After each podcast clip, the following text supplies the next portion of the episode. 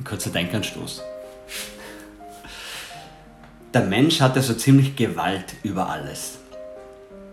Also mit der nötigen äh, Motivation, Inspiration und einem starken Willen kann er so ziemlich alles erreichen.